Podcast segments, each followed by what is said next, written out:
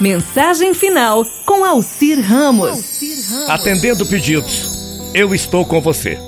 Quando você se levantou pela manhã, eu já havia preparado o sol para aquecer o seu dia e o alimento para a sua nutrição. Sim, eu providenciei tudo isso enquanto vigiava seu sono, a sua família e sua casa. Esperei pelo seu bom dia, mas você se esqueceu. Bem, você parecia ter tanta pressa que eu acabei te perdoando. O sol apareceu. As flores ofereceram seu perfume.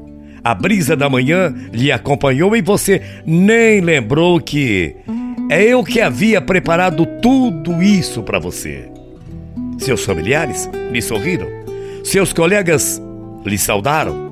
Você trabalhou, estudou, viajou, realizou negócios e alcançou vitórias. Mas não percebeu que eu estava cooperando com você e que eu ajudaria mais se você me tivesse dado a chance. Eu sei, você corre tanto, mas, enfim, eu já acabei te perdoando.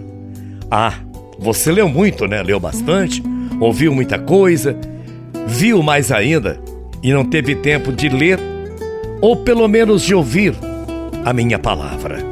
Eu queria falar, mas você não parou para ouvir.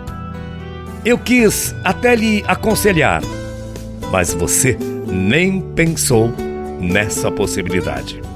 Seus olhos, seus pensamentos, seus lábios seriam melhores e o mal seria menor em sua vida.